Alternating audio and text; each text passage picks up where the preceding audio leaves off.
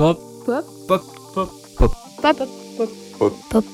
Pop. Pop. Pop. Pop. Pop. Pop. Pop. Hebdo.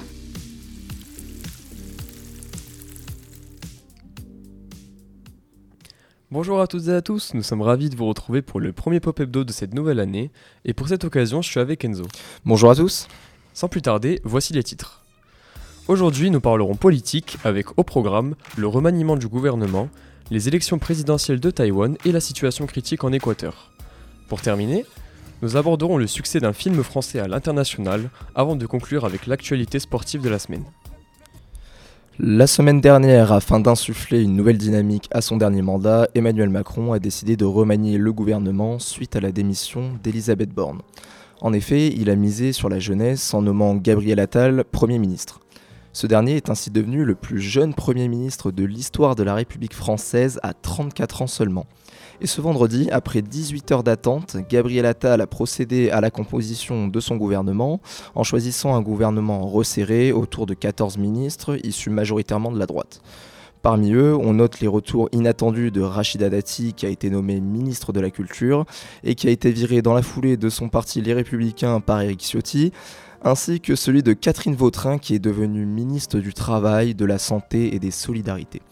Pour rappel, Rachida Dati était déjà présente dans le gouvernement de Nicolas Sarkozy en 2007 et Catherine Vautrin était ministre chargée des droits des femmes sous Jacques Chirac de 2005 à 2007. Quant à Gérald Darmanin et Éric Dupont-Moretti, ils conservent, leur, euh, ils conservent leur poste et restent donc ministre de l'Intérieur et garde des Sceaux. Enfin, le nouveau Premier ministre a fait le choix de regrouper les ministères des Sports et de l'Éducation, ainsi que ceux du Travail et de la Santé.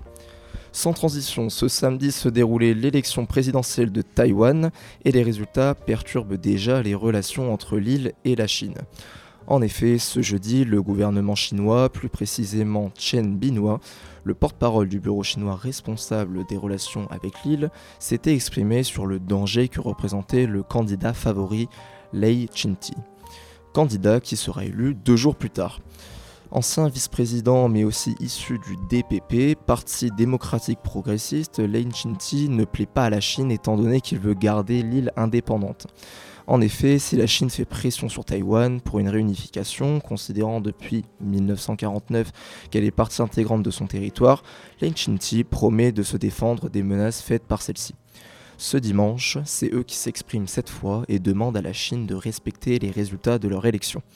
Cette élection avait été et est toujours suivie de près par la communauté internationale du fait de ses enjeux diplomatiques. Dès lors, au-delà de la Taïwan, euh, cet événement a aussi entaché les relations déjà conflictuelles entre les États-Unis et la Chine. C'est ce qu'illustre la réaction de Anthony Blinken, euh, chef de la diplomatie américaine, qui félicitera le nouveau président de Taïwan ce samedi sur les réseaux sociaux X. Cette semaine, le cinéma français a été mis à l'honneur aux Golden Globes. Le film Anatomie d'une chute, réalisé par Justine Trier, a reçu deux récompenses lors de la cérémonie s'étant déroulée à Los Angeles dimanche dernier. Ce drame policier, tourné dans les Alpes françaises, a remporté le titre de Golden Globe du meilleur film en langue étrangère et celui de meilleur scénario. Avec 1,5 million d'entrées dans le monde et de multiples nominations pour les meilleures récompenses cinématographiques, Anatomie d'une chute est désormais propulsé dans la course aux Oscars en mars. Et ce, malgré la polémique qui avait touché la réalisatrice française après son discours à Cannes où elle avait étrié, je cite, le pouvoir décomplexé de Macron et une ministère de la Culture qui casse l'exceptionnel. Le président de la République s'était alors retenu de féliciter la réalisatrice pour sa palme d'or. En Amérique latine, l'Équateur s'enfonce au fil des jours dans une crise sécuritaire imprévisible. Après avoir décrété l'état d'urgence lundi dernier, le président Daniel Noboa a reconnu que son pays était plongé dans un conflit armé interne suite à l'évasion de Fito, un chef d'un gang de 8000 hommes extrêmement puissant dans le pays, qui a été condamné à 34 ans de prison. Jusqu'à l'arrestation du criminel, l'armée est autorisée à opérer au maintien de l'ordre dans les rues et les prisons du pays où un couvre-feu a été déclaré entre 23h et 5h. Depuis, la panique s'est emparée dans une partie du pays avec des attaques au cocktail Molotov, des voitures incendies ou encore des tirs au hasard sur des policiers. Le ministère de l'Éducation a été contraint de fermer toutes les écoles du pays de mardi soir à vendredi, dans un communiqué publié mercredi soir.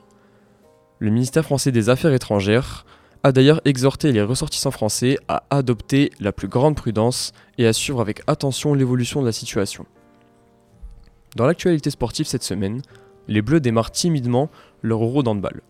Les joueurs de Guillaume Gilles avaient bien commencé en dominant la Macédoine du Nord 39-29 mercredi, mais hier soir, les tricolores ont été tenus en échec par la Suisse 26 à 26.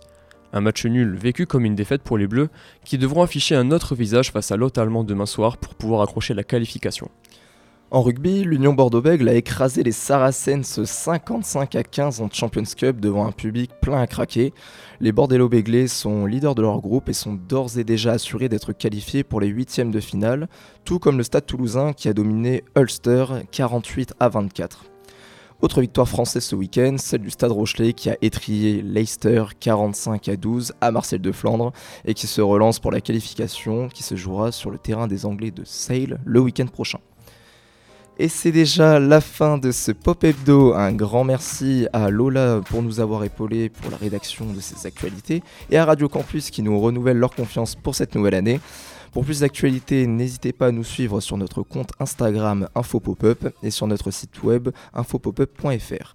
Passez une belle journée sur Radio Campus.